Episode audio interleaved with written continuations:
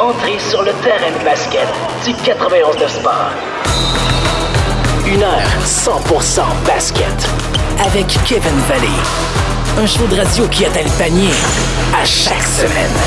Voici Allez Hoop 360. Allez, Hoop. Le mois de mars est commencé, il fait chaud et le March Madness est enfin lancé. Allez Hoop 360 sur les ondes du 91 Sport avec Kevin Vallée. Extrêmement heureux de vous retrouver aujourd'hui pour une émission chargée. C'est la NCAA qui euh, commençait vendredi soir avec le tableau principal de la NCAA et euh, Oral Roberts University. 15e tête de série, a battu Ohio State. Grosse surprise en prolongation. Euh, le premier gros upset de ce tournoi, ça a été extrêmement difficile pour Ohio State qui n'a pas réussi à gagner ce match-là. Je dois vous avouer que je manquais d'écran euh, vendredi soir, vraiment. Là, il y a eu les matchs, euh, évidemment, du March Madness toute la journée, mais aussi les Raptors le soir et le Canadien de Montréal, évidemment, pour, pour d'autres tâches ici à la station. Mais bref, Grosse journée dans la NCAA. Les résultats à mentionner, ben, c'est justement Oral Roberts qui bat Ohio State. Purdue aussi qui a perdu un match. Donc, euh, dans leur cas, c'est une, euh, une quatrième tête de série qui, euh, qui s'est inclinée elle aussi. Donc, euh, contre North Texas, c'est un autre match qui s'est transporté en prolongation. Elle a gagné ce match-là par 9 points. Dans le cas des joueurs québécois, euh, Quincy Guerrier a connu un match difficile hier offensivement avec seulement trois points. L'espoir en vue du prochain repêchage de la NBA a eu un peu de difficulté, a bien joué défensivement, mais euh, dans la zone offensive, ça a été difficile pour lui et Griffin, les deux meilleurs marqueurs de cette formation-là. Il y a aussi eu le match de l'université d'Olivier Maxence Prosper, donc Clemson qui s'est incliné contre Rutgers. Euh, sans grande surprise, Omax ne jouait pas.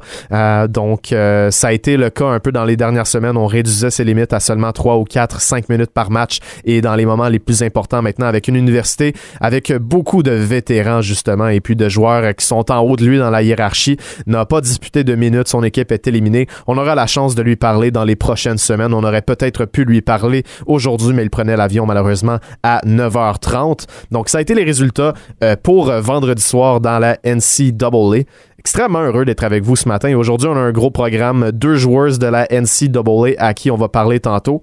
Euh, pour l'instant, on va y aller avec nos nouvelles de la semaine dans la NCAA, avec vos manchettes qui vont devenir une tradition à toutes les semaines dans Alley-Hoop 360. 91 secondes de sport. Septième défaite de suite pour les Raptors de Toronto, malgré un 5 partant en santé.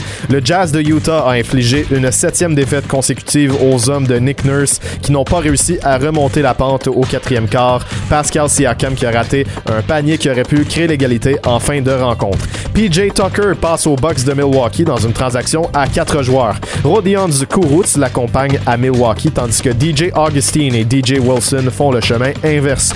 Deux choix de premier tour sont également modifiés pour favoriser les Rockets en 2021 et 2023. March Madness, Oral Roberts, la 15e tête de série, surprend Ohio State au premier tour. Quincy Guerrier et Syracuse accèdent au deuxième tour et l'équipe du Québécois Olivier Maxence Prosper, Clemson, s'incline contre Rutgers. Aussi dans la NCAA, quatre Québécois entrent dans le portail des transferts. Il s'agit de James Jean-Marie, William Boyer-Richard, Elijah Ifedje et Bahaide Daddy Haidara. À surveiller dans les prochains jours, est-ce que Kyle Lowry demeurera avec les Raptors au-delà de la date limite des transactions qui aura lieu jeudi prochain? 91.9 Sport. La radio sportive de RNC Média. La référence basket à Montréal. Avec Kevin Valley. Allez Hoop 360. 91.9 Sport. Donc, en entrée de jeu, on parle avec euh, David Osman, qui est euh, un nouveau collaborateur pour Alley-Hoop 360, qui va nous aider un peu à promouvoir le, le basketball féminin au Québec. Comment ça va, David? Hey, salut, salut, ça va bien. Merci vraiment de m'avoir euh, à la radio. Ça fait vraiment plaisir de collaborer avec vous. Ben, c'est vraiment notre plaisir. On avait besoin un- d'un expert un peu qui connaît beaucoup le milieu du basket féminin parce qu'on trouve ça extrêmement important d'en parler de plus en plus. Et euh, justement, ben, c'est toi ce matin qui nous aide à avoir euh, nos deux invités, Keandra Brown et Sarah Tebiassou des universités Indiana et VCU. C'est des jeunes que tu connais quand même. Donc, euh, peux-tu nous parler en entrée de jeu un peu de d'elles et puis du, du talent qu'on a dans la NCAA au niveau du basket féminin? Ben écoute, euh, Keandra Brown, je l'ai connue dans le temps qu'elle était à l'Express de Saint-Laurent. C'était écoute, Canada, qui Andra, elle, elle dominait, là. Elle était jouée en position de centre, donc il euh, y a personne qui pouvait l'arrêter. Elle prenait tous les rebonds, elle, elle scorait dans la bouteille, mm-hmm. sans panique, sans stress. Puis, je sais aussi qu'elle a été après sur les équipes du Canada, sur les équipes du Québec. Donc Yandra, c'est vraiment une fille qui était très solide depuis très longtemps. Puis après, on a, on a continué à garder une belle relation ensemble. Donc on a connecté ensemble. Elle est venue à ce que, comme le podcast que j'ai que tu connais très bien, Chit Chat with Coach D podcast. Donc elle est venue, on a collaboré ensemble à plusieurs reprises. Et Sarah Tibiatsu, en fait, moi j'ai coaché à Pagé pendant euh, un an, euh, pendant euh, deux, années. Puis j'ai coaché à Pagé là-bas. Donc c'est là qu'on s'est un peu plus connu, créé une mm. belle relation. Puis écoute, je, je l'ai supporté tout au long de, de son processus à Niagara, tout ça. Mhm. Donc, Sarah, c'est vraiment, je pourrais dire, euh, je, suis beaucoup plus proche, c'est vrai, avec Sarah qu'avec Yandra, mais sauf que c'est deux filles qui sont, incroyables, pleines d'énergie, super talentueuses. Donc, c'est vraiment une fierté pour le basketball québécois féminin, sincèrement. Non, absolument. c'est les premières, euh, c'est les premières dont, dont on va parler, évidemment, mais il y en aura d'autres dans les prochaines semaines. Tu as mentionné ton mhm. podcast euh, Chit Chat with Coach D, présenté par Alioub 360. Si vous voulez aller écouter ça, c'est extrêmement intéressant. C'est des conversations de Coach D avec euh, ses filles québécoises. Euh, David, outre ces deux filles-là, qu'est-ce que tu peux nous dire un peu sur euh, le mouvement féminin que tu essaies de lancer présentement avec d'autres personnes au Québec, d'essayer de, essayer d'avoir un peu plus de couverture médiatique pour ces filles-là? Mais écoute, euh, je, suis tellement content justement de pouvoir euh, collaborer, tu, vois ce que je veux dire, avec Aliou le 360 parce que euh, ces filles-là, ça fait longtemps qu'elles sont là, ça fait longtemps qu'elles jouent, elles ont représenté le Québec sur l'équipe du Québec, elles ont même représenté le Canada, ils, ont même sûrement dans leur jeune âge fait les Jeux du Québec selon leur, leur secteur. Fait que ce sont des filles qui sont tellement talentueuses, mais qu'on parle pas on parle quand ils vont gagner. Ah, quand ils vont gagner, là, tout le monde va en parler. mais durant le processus, personne n'en parle.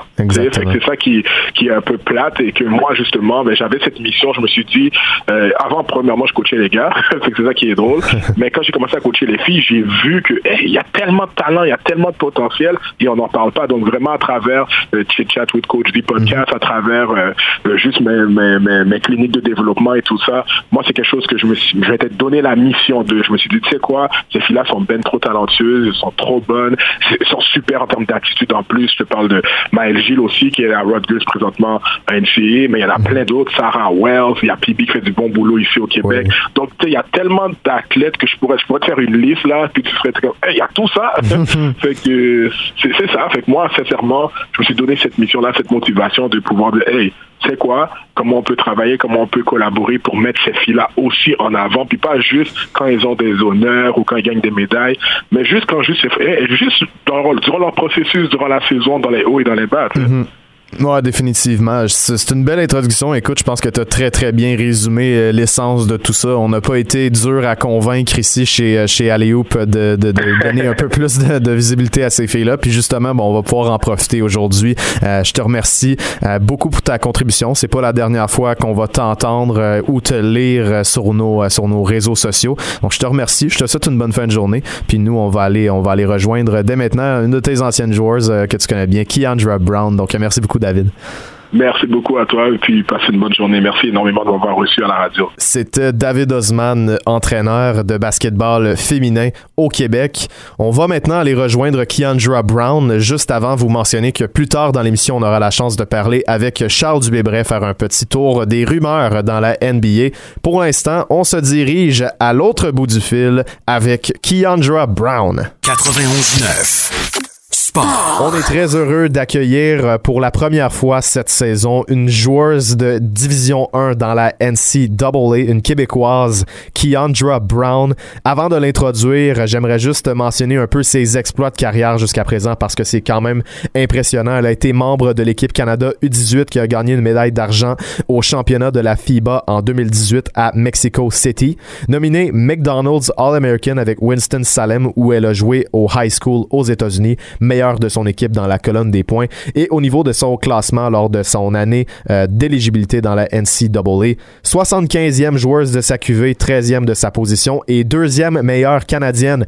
Elle évolue maintenant pour l'université d'Indiana où elle a joué en moyenne 9 minutes par match cette saison. Son équipe se dirige au March Madness et en première ronde, elle affrontera une autre québécoise, Sarah Tabiasu. Keandra Brown, surnommée Kay Brown. Elle est au bout du fil. Comment ça va? Ça va bien, merci. Thank you so much for having me. Ben, merci beaucoup à toi pour ton temps dans une, dans une semaine comme ça. Je sais que présentement, au moment où on se parle, parce que l'émission est diffusée le samedi, mais pour les besoins de la cause, on se parle un petit peu mhm. plus tôt. Tu viens d'arriver euh, au Texas pour le tournoi. Euh, jusqu'à présent, il n'y a pas grand-chose qui se passe. Là. Vous êtes en quarantaine, c'est ça? Oui, on est encore en quarantaine euh, juste parce qu'il faut qu'on fasse on fait nos tests de COVID et tout. Puis là, dès qu'on a deux euh, tests de COVID négatifs, là, on peut commencer à pratiquer sur les lieux, on peut commencer à faire la muscu, puis tout ça. Excellent. Puis euh, évidemment, au-delà du fait que tu n'as pas encore réussi à le vivre à 100%, tu le sais, c'est quoi le March Madness? J'imagine que tu regardais ça avant puis que tu anticipais ce moment-là. Comment tu te sens à quelques jours de jouer ton premier match dans un tournoi aussi important? Je suis vraiment excitée pour de vrai. J'adore mon équipe, j'adore euh, mes coachs. Puis je trust vraiment dans le processus dans lequel que je suis, dans lequel que mes coachs qui croient euh, dans le, le euh, dans le cadre de basket qu'on joue puis tout. Puis je suis vraiment excitée. On a une, on a une équipe vraiment spéciale, beaucoup de talent, beaucoup de leadership. Euh, on a une équipe très senior aussi. Donc là, moi, euh, comme en tant que freshman, mhm. j'ai l'opportunité d'apprendre de ces, de ces, de ces femmes-là. Puis pour de vrai, je suis juste vraiment excitée. Ben, puis justement, tu le mentionnes, tu es une freshman, puis euh, je t'entendais dans un live Facebook la semaine passée, puis tu disais que tu avais des offres d'université avec lesquelles tu aurais pu être sur le 5 partant dès maintenant, mais tu as pris la décision d'aller avec une équipe où tu savais que tu allais pouvoir progresser, un peu être une éponge, puis apprendre des, des vétérans. Euh, peux-tu nous parler un peu de cette expérience-là, puis jusqu'à présent, qu'est-ce que ça t'apporte en jouant un plus sur le banc, puis en apprenant des, des joueurs qui sont là depuis plus longtemps? Um tout ce que j'ai appris tellement de choses, puis je crois que c'est pas juste des affaires sur le terrain, mais c'est dans le vestiaire aussi, comment interagir avec des personnes différentes, comment, je regarde Ali Patberg, euh, une de nos seniors, euh, puis je la regarde en tant que leader, en tant que vétérante, comment elle peut, comme amener tous les différents mhm. aspects des games de tout le monde dans l'équipe pour vraiment, comme faire en sorte qu'on puisse gagner. Puis elle, elle, elle le répète à tout le temps quand elle nous parle comme, you know, on a besoin de tout le monde. Puis je vois vraiment maintenant euh, comment elle, l'a fait pour, tu sais, comme dire, OK, KB, j'ai besoin que tu fasses ça quand tu es sur le terrain. Mhm. Tu sais, comme elle va dire à Mackenzie, hey, j'ai besoin que tu fasses ça quand tu es sur le terrain. Puis comme la, façon qu'elle fait ça, puis qu'elle est capable de, de prendre le mieux puis le meilleur de chaque personne dans l'équipe pour faire en sorte qu'on a, qu'on a une équipe gagnante c'est vraiment extraordinaire. Puis aussi, tu sais, euh, de, d'aspect basket, euh, obviously, Alice, c'est une point guard. C'est pas vraiment, c'est pas vraiment mon style de basket. Là, je monte pas la balle encore. Peut-être un jour, là, mais pas encore. Donc là, j'apprends, tu sais, de Mackenzie, euh, qui, by the way, qui, elle vient d'être euh, nommée All-American Honorable Mention aujourd'hui. Puis, tu sais, c'est vraiment excitant pour nous. C'est la première dans notre programme. Puis d'avoir la chance d'apprendre d'elle, de ses skills, de sa game, de voir comment moi je peux prendre des affaires d'elle. Puis elle peut aussi, elle m'a dit qu'elle a appris des choses de moi. Donc, oh, bon. ouais, elle m'a dit que tu sais, avec les surf et tout, là, elle apprend des affaires. Mais non, elle aussi, elle m'apprend plein de choses. Puis je pense que c'est des affaires que tu sais pendant le off season que je peux continuer à work on pour euh, m'améliorer. Puis pour continuer à aider mon équipe. tu sembles être sur la bonne voie. Niveau esprit d'équipe, vous avez l'air aussi d'une très bonne formation. Euh, vous semblez avoir une belle chimie et tout ça. Et vous êtes quand même euh, dans votre partie du tableau March Madness un four seed. Donc euh, les attentes doivent être quand même hautes. Je sais que vous avez perdu un match la semaine passée, puis que vous êtes particulièrement affamé pour le match de lundi, qui va être justement, tu, tu me l'as mentionné avant d'entrer en onde, contre une autre québécoise, une autre freshman, Sarah Tebiasu. Avant de parler de Sarah principalement, avant de se concentrer sur elle en termes de match, donc vous affrontez, vous affrontez son équipe. Euh, c'est quoi votre mentalité en tant que telle?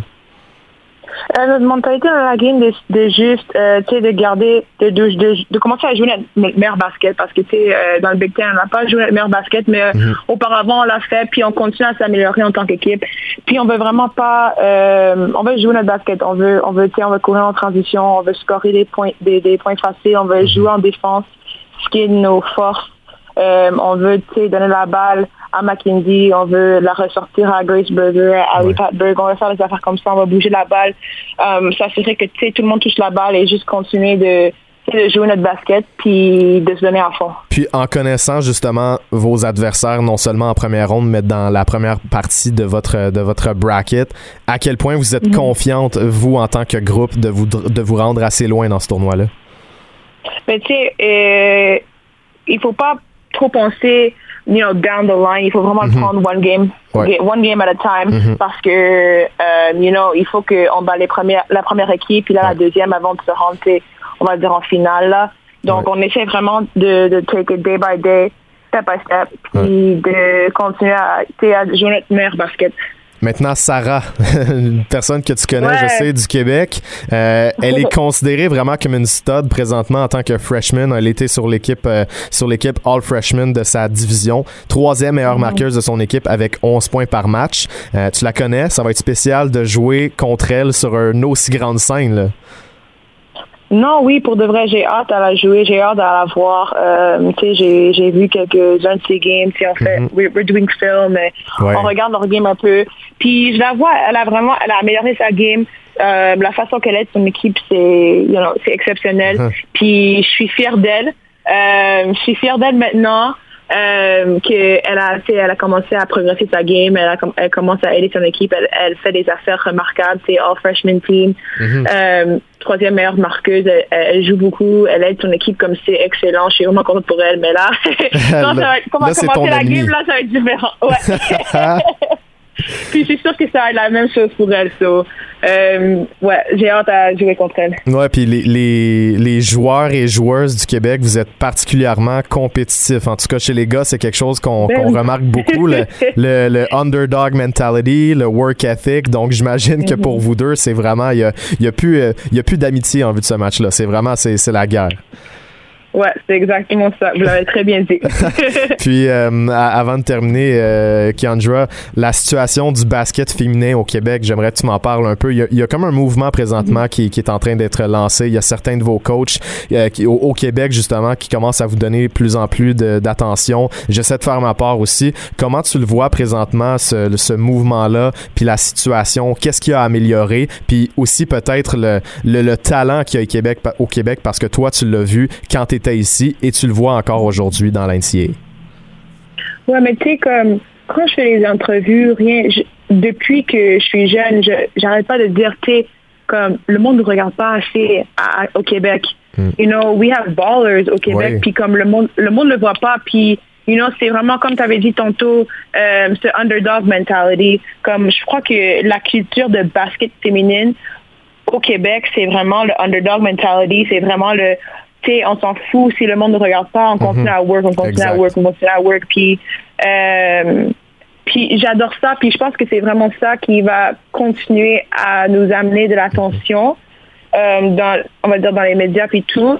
Qui, tu sais, comme comme vous avez euh, parlé tantôt de commencer à apporter plus de d'attention au basketball féminin. Mhm. euh, je pense que, you know, merci beaucoup. De un, merci beaucoup. Euh, J'apprécie. Puis, tu sais, comme c'est quelque chose que moi aussi, j'arrête pas j'arrête pas d'en parler. Puis, je veux continuer la... I want to keep the discussion open. Je veux continuer à en parler de ça.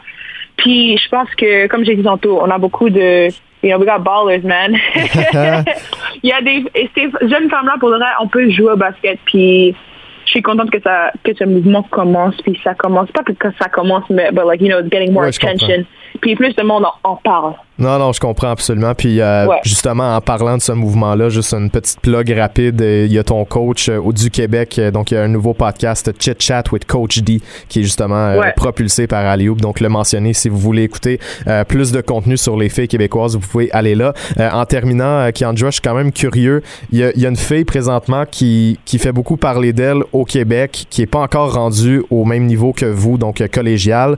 Puis je suis curieux de savoir si tu la connais, si vous en entendez parler aussi Cassandre Prosper, vraiment dans le cercle du basket, vraiment, on me l'a, décrit comme vraiment ben, peut-être une future étoile. Est-ce que tu la connais? Est-ce que tu as déjà joué contre elle? Est-ce que tu as un certain insight sur elle? Euh, je la connais pas personnellement, mais je la connais assez pour dire que c'est une baller, you know. comme je l'ai vu jouer, euh, j'ai parlé avec elle, comme j'aime sa mentalité, comme sa mentalité de vraiment, euh, you know, she's reaching for big things. Je mm-hmm. sais qu'elle veut jouer dans la WNBA, elle veut dominer la WNBA, elle veut faire des grosses choses comme ça. Puis tu sais, j'adore, j'adore ce type de mentalité. Puis si elle, elle, continue comme ça, elle est encore jeune, you know, elle continue comme ça, elle continue à travailler fort, you know, put your head down, dog work. Um, you know, elle va aller loin. Mm. Puis toi, Kiandra, en tant qu'objectif de carrière, qu'est-ce que tu entrevois? Est-ce que je sais que tu vis au jour le jour, mais tu dois quand même y penser. Donc, je suis curieux de voir comment tu le mm-hmm. vois, non seulement pour les, les quelques prochaines années, mais vraiment à long terme. Qu'est-ce que tu veux faire avec ça? Ben, si on parle de comme, euh, dans long, long terme, là, je veux vraiment, je vais aller dans la WWE, je veux, je veux jouer pro, je veux avoir, euh, je veux avoir une carrière mémorable que mm-hmm. dans le futur, les, les, les, les, jeunes filles du Québec peuvent peuvent se dire, ah, you know, comme moi aussi je peux le faire parce que tu sais Kiandra Brown l'a fait. Elle est allée WNBA, elle était une All-Star, elle était une MVP, elle a fait des affaires comme ça, puis tu sais, je veux, genre, mm. apprendre de ça, peut-être aller overseas, des affaires comme ça, puis ramener ce que, ramener ce que j'ai euh, appris uh-huh. au Québec, à Montréal, où, où je viens, puis tu sais, de, euh, de diffuser cette information aux jeunes femmes pour leur, leur motiver, leur leur donner cet um, objectif aussi de, you know, I can do it too, uh, type de mentalité. So. C'est ça que j'envisage long terme. je peux le faire parce que Keandra Bond l'a fait. Me semble que me semble que ça sonne assez bien. Ça me fait ça me fait sourire. Je te souhaite vraiment Keandra. Euh, merci beaucoup pour ton temps. Puis euh, autant pour ce qui est de, de ces objectifs là au niveau professionnel que ton match de lundi et le March Madness en tant que tel. Je te souhaite la meilleure des chances. Puis on se reparle probablement dans le futur. All right. C'est bien, merci beaucoup. Merci beaucoup. On fait une courte pause et on parle avec Sarah Tebiassou de l'autre côté. Allez, La référence basket à Montréal. Avec Kevin Valley. Un show de radio qui atteint le panier à chaque semaine. Allez, Hoop. 360. On accueille une autre joueuse extrêmement talentueuse, une Québécoise qui évolue en Division 1 dans la NCAA. C'est l'affrontement euh, qu'on euh, qu'on va surveiller lundi entre Keandra Brown et Sarah Tebiasio qui est au bout du fil. Comment ça va, Sarah? Super bien, toi? Oui, merci beaucoup. Euh, super content de t'avoir à l'émission. Euh, j'ai, comme je viens de le mentionner, je viens de parler avec Kiandra. Elle a un beau, euh, un beau résumé, mais toi aussi, tu jouais, tu jouais au Niagara Prep School avant de te joindre dans la NCAA. Maintenant, tu es une freshman pour, pour, pour l'université VCU et ça va très bien. tu as eu une grosse saison. Tu es la troisième meilleure marqueuse de ton équipe. Comment tu as vécu l'expérience jusqu'à présent? Ah, ça s'est bien passé ma saison. Euh, j'ai beaucoup appris sur moi-même. Euh, les coachs m'ont bien m'ont vraiment aidé à progresser, les, mes mhm. teammates aussi. C'était une, une, super belle saison, puis on a bien fini. Puis, euh, qu'est-ce que ça te fait justement d'arriver en tant que freshman? Donc, c'est ta première saison, tu es quand même très jeune, puis déjà, tu as vraiment un gros impact. Tu étais, étais, probablement la meilleure point guard canadienne à sortir de ta QV, mais dès ton arrivée dans, à un autre niveau de jeu quand même que tu dois apprendre, euh, tu arrives, puis tu as vraiment un gros impact dans cette équipe-là. Euh, oui, ça, comme je disais, ça s'est super bien passé. Euh, euh, mes teammates m'ont vraiment bien accueilli dans l'équipe, m'ont aidé à bien comprendre qu'est-ce qui se passe dans l'équipe mhm. et tout. Les coachs aussi m'ont vraiment aidé à, m'améliorer et aussi à comprendre le jeu sur le terrain. je me suis, je trouve que je me suis vraiment améliorée dans mon jeu et comme j'ai dit, ça s'est super bien passé. Une très belle saison. On a bien fini. Ouais, Puis maintenant, ben, on, passe à, on passe à la prochaine étape, donc euh, au March Madness. Euh, comme je l'ai mentionné, lundi, tu vas affronter Indiana et une fille que tu connais justement au Québec, Keandra Brown. Euh, comment t'entrevois cet affrontement-là? En tout cas, je sais pas pour toi, mais Keandra mentionnait que même si vous vous connaissez en dehors du terrain, c'est vraiment la guerre lundi prochain parce que c'est ça, ça, va être, ça va être un gros match pour vos deux équipes, évidemment, single elimination. Donc, je veux savoir un peu comment tu vois cet affrontement-là, puis aussi de jouer contre une autre Québécoise à un aussi haut niveau. Euh, ça fait plaisir de jouer contre euh, Kiandra. En plus, j'ai joué avec elle, avec Team Québec. Euh, comme elle a dit, c'est vrai que ça va être la guerre parce que c'est le first round et tout le monde essaye de gagner. Donc, je trouve que ça va être un très beau match, puis ça va être aussi très compétitif. Donc, moi, j'ai vraiment hâte de jouer contre Indiana. Puis, vous êtes underdog dans, ce, dans cet affrontement-là. Donc, Indiana est 4, vous êtes au numéro 13. En tant qu'équipe, mhm. comment vous le voyez ce match-là? J'imagine que vous devez justement adopter cette, cette, cette mentalité-là de, de, underdog qui est justement bien, bien reconnue au Québec quand même. C'est souvent quand on décrit un joueur québécois ou une joueuse, c'est un terme qu'on emploie. Donc, comment tu, comment vous approchez ça en tant que, en tant qu'équipe un peu plus négligée? Euh, je trouve qu'on n'a rien à perdre. Tout ce qu'on a à faire, c'est vraiment de compétitionner et mhm. aussi de de, de, euh, de compétitionner, comme j'ai dit, et aussi de travailler fort sur le terrain. C'est vraiment, je trouve que le March Money, c'est vraiment, c'est pas l'équipe la plus talentueuse, c'est vraiment l'équipe qui travaille le plus fort et qui le veut. Mhm. Donc, euh, je trouve que ça va être un excellent match. Puis, comme elle a dit, Kendra, ça va être la guerre.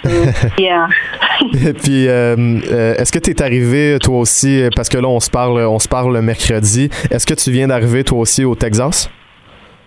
Euh, moi, je suis arrivé hier, hier soir, ouais. Euh, euh, donc, ta quarantaine, dans le fond, va prendre fin ce soir. comment, mhm. je veux dire, quand tu étais plus jeune, tu devais vraiment avoir hâte puis entrevoir un peu de participer au March Madness. J'imagine, en tout cas, que ça faisait partie de tes objectifs de carrière.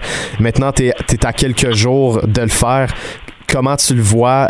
J'imagine que tu dois repenser au moment où tu étais au Québec, où ça semblait loin, mais maintenant c'est beaucoup plus près, puis c'est sur le point d'arriver. Mhm. Euh, je me sens euh, vraiment, euh, je trouve ça, c'est vraiment cool de voir ça parce que c'est vraiment comme, comme tu l'as dit, c'était vraiment un de mes buts dans, mhm. dans ma carrière parce que quand j'étais petit, je regardais toujours le Manche Net sur la télé et je me disais toujours que j'allais participer à, à ce tournoi-là et maintenant à grand pas, je vais, je vais le faire. C'est vraiment excitant et j'ai vraiment hâte, ouais. Puis euh, je parlais justement avec Kiandra de ses, de ses buts. Euh, toutes les jeunes filles au Québec présentement veulent un peu devenir un, un modèle pour les jeunes, puis montrer que c'est possible de se rendre au prochain niveau. Puis euh, mhm. au-delà de la NCAA, j'imagine que tu veux également jouer dans la WNBA ou professionnel. je veux savoir, je veux savoir c'est quoi ton, c'est quoi tes objectifs à long terme? Est-ce que tu te fixes certaines choses? moi, je vise la WNBA, ça c'est sûr. Mais j'aimerais j'aimerais aussi euh, jouer pro en Europe aussi. ça, c'est vraiment mes buts à long terme, ouais. Puis euh, présentement, euh, disons, tu connais mieux la situation de moi, tu sais plus comment ça se passe au niveau, au niveau de la WNBA. C'est quoi les prochaines mhm. étapes pour toi? Est-ce que déjà dans ce tournoi-là, au March Madness, ton but, c'est vraiment d'attirer l'œil de certains recruteurs? Ouais, c'est de montrer à certains recruteurs que je suis capable de faire beaucoup de choses sur le terrain. Et c'est aussi, c'est vraiment une opportunité pour pour chaque joueuse, même pas juste mhm. moi, mais plusieurs. Euh, de montrer qu'est-ce qu'on peut faire et tout. Donc, euh, je trouve que c'est vraiment une, très belle opportunité de puis, ce tournoi. puis, en termes en termes de temps, est-ce que tu sais à peu près quand tu peux viser euh, ce niveau-là? Parce que y a, évidemment, il y a le repêchage de la, de la WNBA où on, on, regarde beaucoup les joueurs de la NCAA.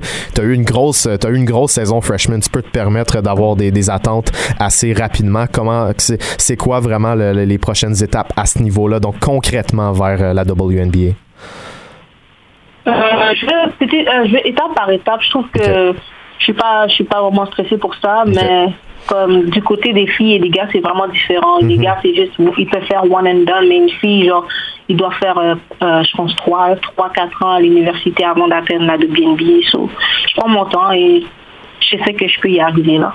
En, terminant, euh, en regardant un peu la, situation du basket au Québec, tu as joué ici quand même assez récemment, tu as côtoyé du gros mhm. talent, puis euh, pour le mentionner, il y a aussi Maël Gilles qui est du tournoi du March Madness à Rutgers. Euh, comment, tu, comment tu évalues la, la cuvée de Québécoises qu'il y a présentement au basket?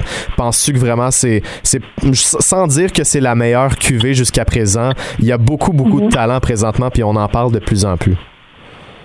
Ouais, j'ai regardé ça. Il y a beaucoup, vraiment beaucoup de talent, comme tu dis. Euh, tout ce qu'on a à faire, c'est vraiment de travailler fort. Mhm. Et je trouve qu'on est euh, une province vraiment de underdogs. Nous, on, a, on fait juste que travailler fort, puis les choses vont venir. Ouais. J'en doute pas. Merci beaucoup pour ton temps. Puis euh, on se tient au courant. Écoute, je te souhaite vraiment la meilleure des chances au March Madness et puis pour tes objectifs à, long terme. Très heureux de t'avoir eu à l'émission puis de pouvoir parler de basket féminin. Donc euh, merci beaucoup. Bonne fin de semaine. Puis on regarde ça évidemment lundi pour le match entre VCU et Indiana. Merci. Merci beaucoup. Courte pause et de l'autre côté, on parle avec Charles Dubébret de la date limite des transactions. Un show de radio qui atteint le panier à chaque semaine. Allez au 360 91 9. Sport. Après le March Madness, ben, il y a encore la NBA qui attire l'attention parce que la date limite des transactions s'en vient à grands pas. C'est la semaine prochaine que ça va se jouer. Et comme à toutes les semaines, on va parler avec Charles Dubébret qui est au bout du fil justement. On va parler un peu de quelques joueurs. Il y a eu une transaction euh, cette semaine, mais aussi des noms qui font jaser. Charles, comment ça va? Ça va très bien toi-même? Il y a super bien. Du gros basket présentement. On manque d'écran chez nous. Euh, la transaction qui a retiré l'attention cette semaine, on en, on marque directement dans le, dans le vif du sujet, c'est PJ Tucker qui était un gars intéressant pour euh, certains aspirants. Et puis finalement, c'est avec les Bucks de Milwaukee qu'il va aboutir. On parlait cette semaine avant que ça se, avant que ça se produise, peut-être un certain besoin chez les Bucks au niveau de, la de, de, de cette position-là. Euh, on va le chercher. PJ Tucker. Rosian Kurutz aussi passe au, à Milwaukee. C'est pas une grosse acquisition.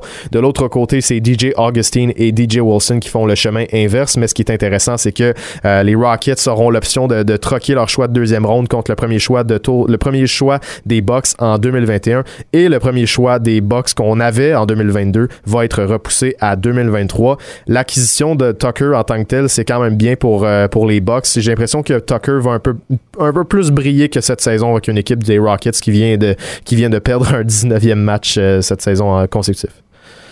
Oui, effectivement, je pense que c'est une belle, une belle addition pour Milwaukee. Bon, il faut voir euh, combien euh, PJ Tucker en a dans le, dans le réservoir. Est-ce que c'était, euh, est-ce que c'est son âge? Parce qu'on sait qu'il va avoir 36 ans bientôt, ou c'est simplement le manque de motivation suite à la nouvelle orientation des Rockets d'avoir échangé Harden, Westbrook, Covington, puis de repartir à zéro. Donc, on a eu un PJ Tucker très, je pense, démotivé cette saison, pourcentage à trois points qui a beaucoup diminué, aussi 31% seulement, alors qu'il est à 36% sur l'ensemble de sa carrière. Ça, ça va être l'élément important pour les Bucks tout le monde en attaque euh, si c'est pour le mettre sur le terrain dans les moments importants autour de Antetokounmpo, Middleton et Holiday. Donc, euh, je pense que c'est une belle addition aussi parce que Milwaukee, euh, c'est une équipe qui tente d'être un peu plus malléable défensivement, d'avoir un peu plus d'options. C'est une équipe qui, a, qui, pas, qui avait pas utilisé beaucoup les permutations de joueurs défensifs, ce qu'on appelle des switch en anglais sur les, les, situations de pick and roll. Et puis, Tucker, ben, c'est un expert du switch. on le faisait beaucoup dans ce schéma-là à Houston euh, qu'on utilisait avec l'équipe de James Harden, bien entendu. Euh, donc, on était une, excellente défense de switch. On n'était pas nécessairement une des meilleures défenses de la ligue, mais on était expert de ce schéma-là et Tucker était à la clé derrière tout ça parce que lui, avec son physique de 6 pieds 5, 245 livres, c'est un joueur qui, qui, a fait sa réputation à défendre des joueurs de périmètre, mais qui euh, est capable, de par sa, force physique, il est construit comme un, secondaire, si tu veux, donc euh, au football. Donc, il est capable de tenir les joueurs plus costauds aussi quand il faut jouer intérieur. D'ailleurs, à un moment donné, il jouait euh, centre quand ils ont échangé Capella et qu'il jouait le, le, fameux small ball avec Covington et compagnie. Donc, donc Tucker offre un petit peu cette the cette panoplie de possibilités-là défensives pour les Bucks de Milwaukee. Euh, et c'est la vraie question à Milwaukee, puisque soudainement, Milwaukee, on n'en a pas parlé beaucoup cette saison parce qu'on parlait des Sixers et des Nets, mais c'est l'équipe qui a le meilleur différentiel de mhm. points dans la conférence de l'Est. C'est l'équipe qui est la plus expérimentée en série aussi, euh, avec le noyau actuel, je parle, parce que bien sûr, Durant, c'est quelqu'un qui est allé très loin. Harden aussi, Irving a gagné le championnat, mais ils l'ont pas fait ensemble. Donc, Milwaukee, est-ce qu'ils sont capables de passer cette dernière case-là? Et je pense que peut-être pour le faire, ça va prendre euh, un effectif où peut-être Yannis Antetokounmpo va jouer en 5 dans les moments importants, un peu comme Anthony Davis le fait avec les Lakers.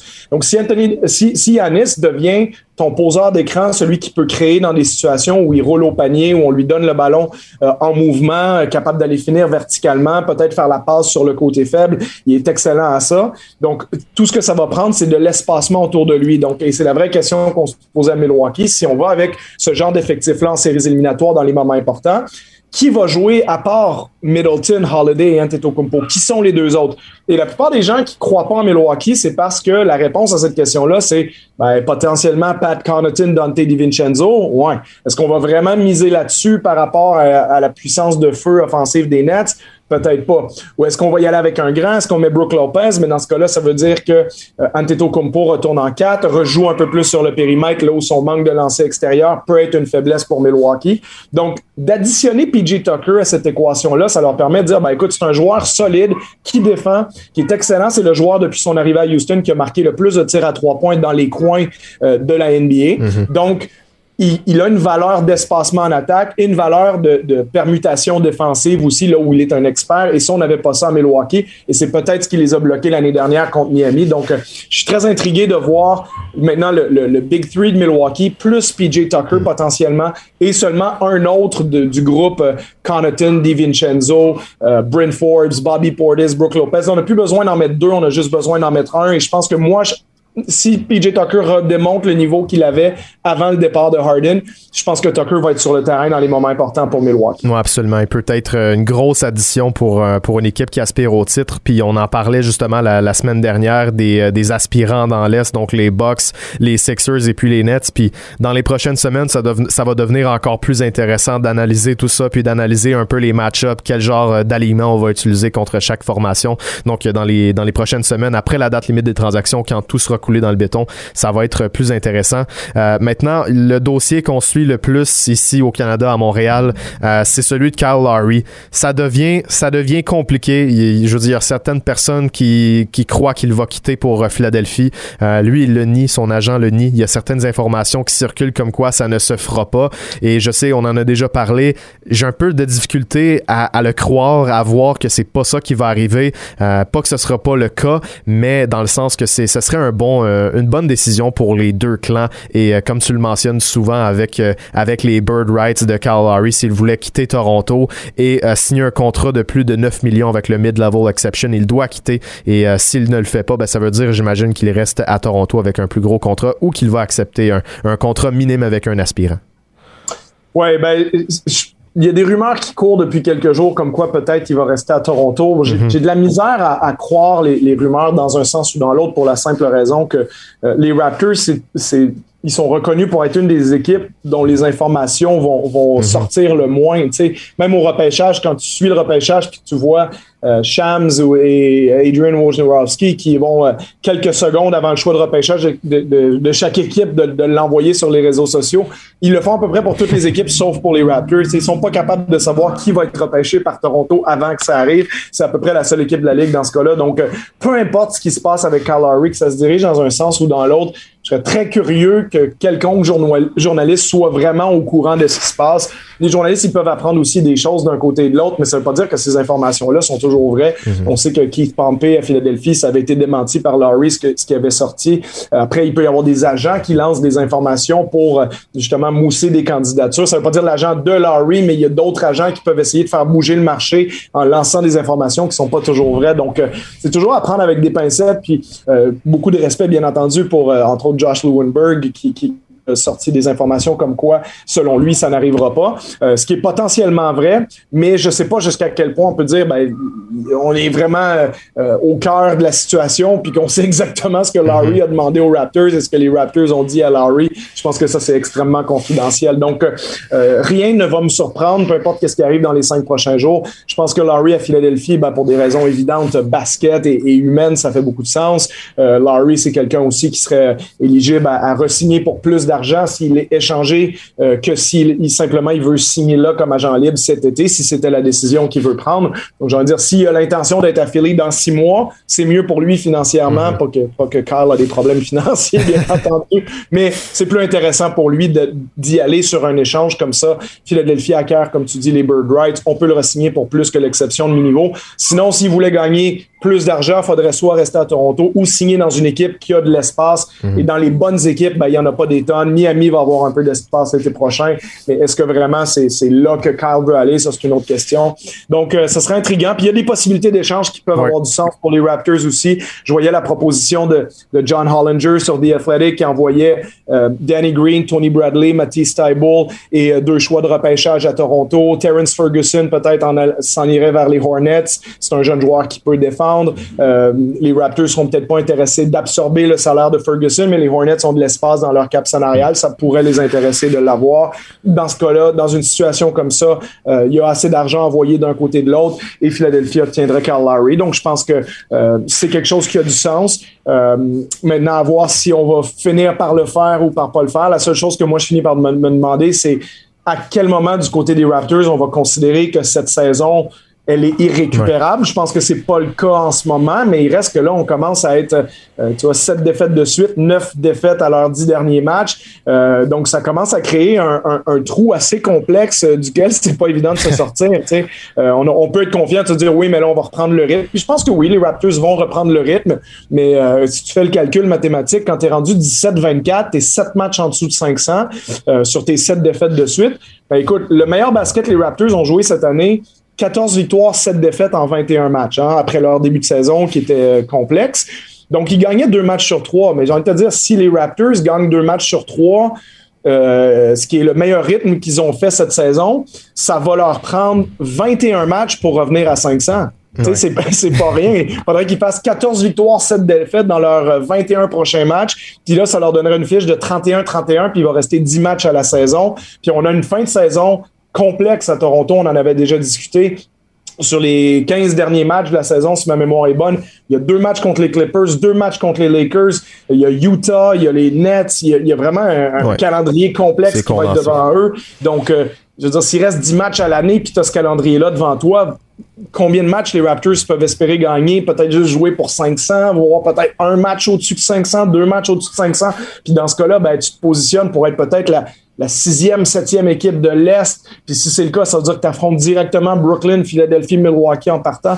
Donc, je ne sais pas jusqu'à quel point, à un moment donné, à Toronto, on va dire, regarde, ça a plus de sens pour nous d'aller chercher des joueurs qui vont nous aider dans le futur pour essayer de reconstruire la prochaine équipe qui va gagner 50, 55, 58 matchs avec Pascal Siakam, Nobi, Fred Van Vliet, euh, Chris Boucher, potentiellement re-signer Norman Powell cet été, etc. exactement. Puis il y a aussi le fait que les Raptors, à un certain point, peuvent se demander avec l'alignement sans Kyle Lowry, donc avec Van Vliet, Powell, Anunoby, Siakam et un joueur de centre, que ce soit euh, Aaron Baines ou euh, Chris Boucher, est-ce qu'on peut remonter la pente avec ce noyau-là. Personnellement, je crois que la réponse est oui. Cet alignement-là l'a prouvé un peu euh, en l'absence de, de, Laurie cette saison. Et euh, on peut aller chercher un prix intéressant, comme tu l'as mentionné. Tu as parlé de Matisse Tybalt. Il y a aussi Tyrese Maxey qui est dans les rumeurs de transaction, la jeune recrue euh, des Sixers. Et l'autre point qui est intéressant à mentionner, c'est que avec les Nets de Brooklyn qui visiblement vont chercher vont chercher énormément de, de, de support pour déjà un noyau qui est extrêmement talentueux en Arden, en Arden, Irving et Durant. Euh, les, les, Sixers vont commencer à un peu avoir euh, le, feu aux fesses. Donc Daryl Morey, d'habitude, il est pas gêné.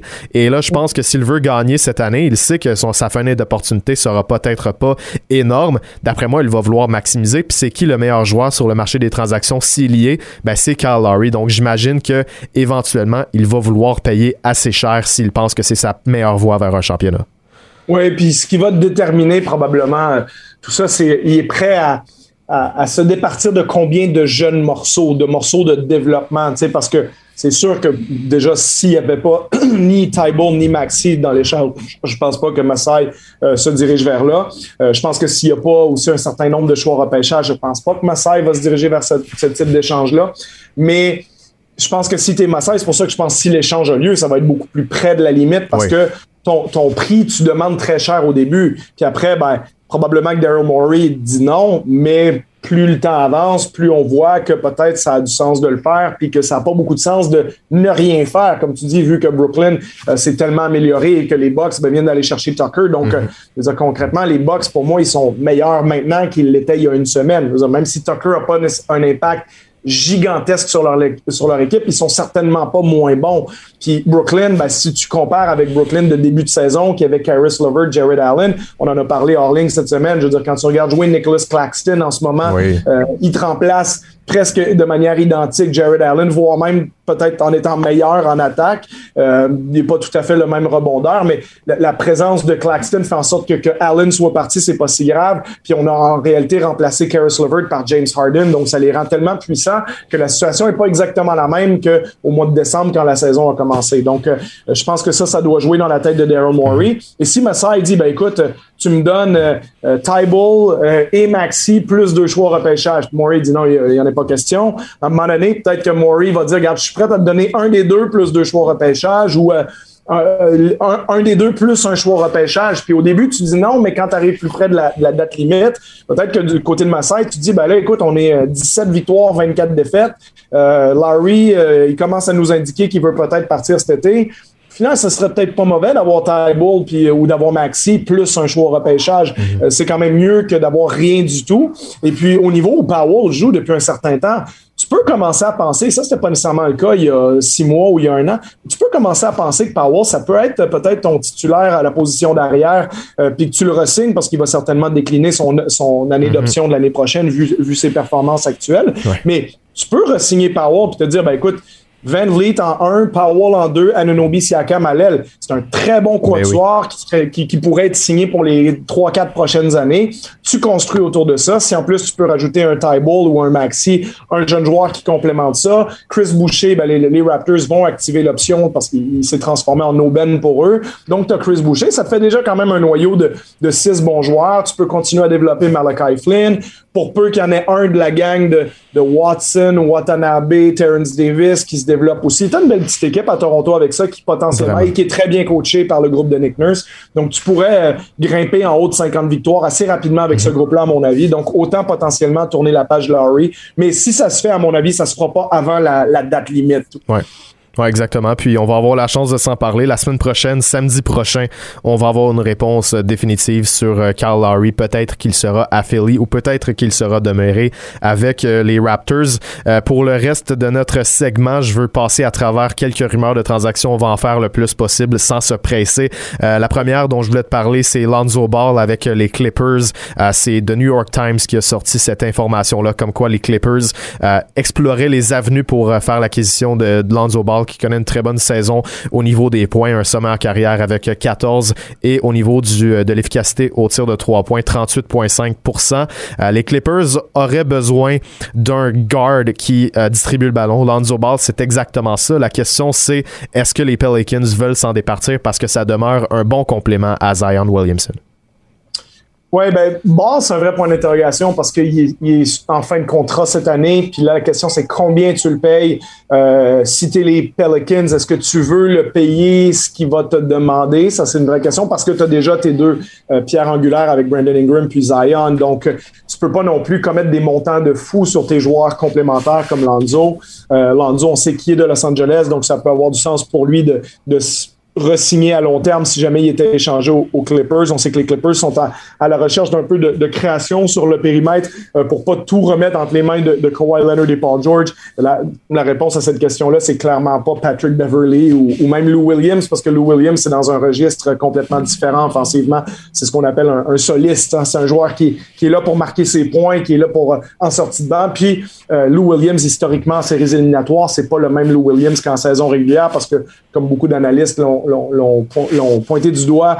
Euh, il y a beaucoup des choses qu'il fait en saison, qui a besoin d'avoir un peu plus les arbitres de son côté, puis il y a certaines de ces fautes-là qui sont euh, tolérées. On tolère du jeu plus physique en éliminatoire. Donc, euh, Lou Williams est jamais nécessairement la vraie solution en séries éliminatoires. Donc, d'avoir Lonzo, comme tu disais, qui joue son, son meilleur basket en carrière depuis six semaines, deux mois à peu près, après un début de saison très, très, très difficile, ça peut avoir beaucoup de sens. Moi, je pense que Lonzo, c'est un joueur très solide en NBA, c'est une belle pièce complémentaire si je suis les Clippers, j'explore ça. Par contre, c'est pas nécessairement simple pour eux de construire euh, un échange parce que. Pas choix au repêchage. Oui, c'est ça. Puis, pas de choix repêchage. Puis, euh, on est déjà dans la, dans la taxe. Là. On n'a pas le droit de rajouter des salaires. Donc, la règle du 25% d'écart des salaires qui sont envoyés dans un sens ou dans l'autre, ça, ça s'applique pas si tu es déjà dans le hard cap, qu'on appelle le cap salarial dur. Donc, euh, pour les Clippers, on peut pas facilement rajouter des salaires euh, comme ça serait le cas dans, dans, pour d'autres équipes. Donc, de, de, vouloir Lonzo Ball et d'en faire la rumeur et d'explorer comment on peut faire ce genre d'échange-là,